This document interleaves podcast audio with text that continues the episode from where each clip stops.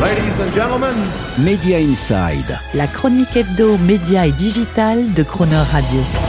Terence Dorieux. 8 janvier 2024, date de lancement de TF1+. Ce sera le grand jour pour TF1, celui de sa transmutation digitale définitive et qui doit consacrer l'entrée du leader français de la télévision gratuite par la grande porte dans la cour du streaming gratuit et le faire enfin exister sur les télécommandes et les pages d'accueil de toutes les télés connectées juste à côté de Netflix et d'Amazon Prime Video.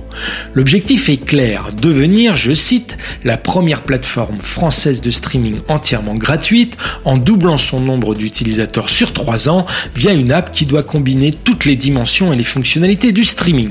VOD gratuit, triplé étendu, chaîne linéaire fast, programmes en avant-première et intégrales à binger, recommandations et résumés vidéo, que ce soit pour séries, films, sport ou info. Et une app qui s'inscrit donc pleinement dans ces stratégies all-in et super app que l'on voit pointer de plus en plus chez tous les streamers. Mais qui dit all-in ou super app suppose forcément l'intégration du signal live des chaînes TF1, TMC, TFX, TF1 série film et LCI. Or de cela, et bien qu'à quelques semaines du lancement, TF1 n'en parle pas trop.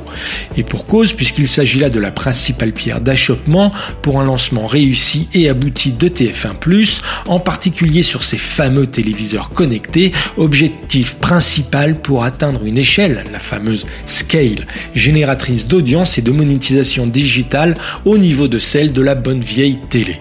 On vous explique. Pour diffuser le signal linéaire et le replay de ces chaînes sur les télés connectées, TF1 a besoin d'obtenir l'accord de tous les opérateurs qui ont accepté, en contrepartie de cette interdiction, de payer la rondelette somme de quelques 50 millions d'euros par an. Donc pour rendre accessible TF1+, aux quelques 70% de foyers français équipés d'un téléviseur connecté, TF1 doit renégocier tous ses accords. C'est chose faite avec Bouygues Télécom, SFR et Orange, mais TF1 a reconnu être toujours en discussion avec Canal+, et Free sur ce point. Avec Canal+, ce n'est pas le grand amour depuis la dernière confrontation commerciale fin 2022 qui avait abouti à la coupure du signal des chaînes TF1. Et c'est à peine mieux avec Free compte tenu de l'animosité personnelle qui oppose Xavier Niel et Martin Bouygues, respectivement actionnaires de Free et de TF1. Une situation qui, si elle devait rester en l'état, signifierait un lancement plutôt rikiki que mouse costaud pour TF1+, qui resterait inaccessible auprès d'un tiers en gros des foyers français et qui représente 30 à 40% de l'audience TV actuelle du groupe TF1. Une situation qui réduirait aussi à néant le double objectif affiché d'atteindre à 3 ans pour TF1+, les 40 millions d'utilisateurs, et de porter sa part de marché publicitaire digital à deux chiffres. Et ce, grâce enfin à un business de la data et de la publicité segmentée capable d'exploser le chiffre de ce qui ne représente aujourd'hui pour le groupe TF1 que quelques 90 millions d'euros de chiffre d'affaires sur 1,6 milliard d'euros pour la télévision linéaire.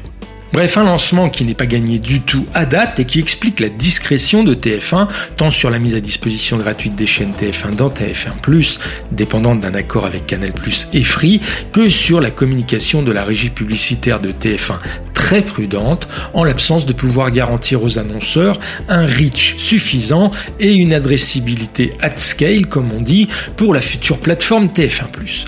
Il sera donc intéressant de voir au cours des prochaines semaines qui nous séparent encore du 8 janvier prochain à quel point la réussite du lancement de TF1+, sera suspendue au bon vouloir de Canal+, et de Free. Si l'issue des discussions est favorable à TF1, on pourra en conclure que, pour la première fois, un acteur média français aura su réunir à contrario du précédent raté de Salto, les conditions d'une véritable hyperdistribution nécessaire pour pivoter avec succès de la simple télévision linéaire gratuite vers le modèle de plateforme gratuite streaming intégré live on demand data.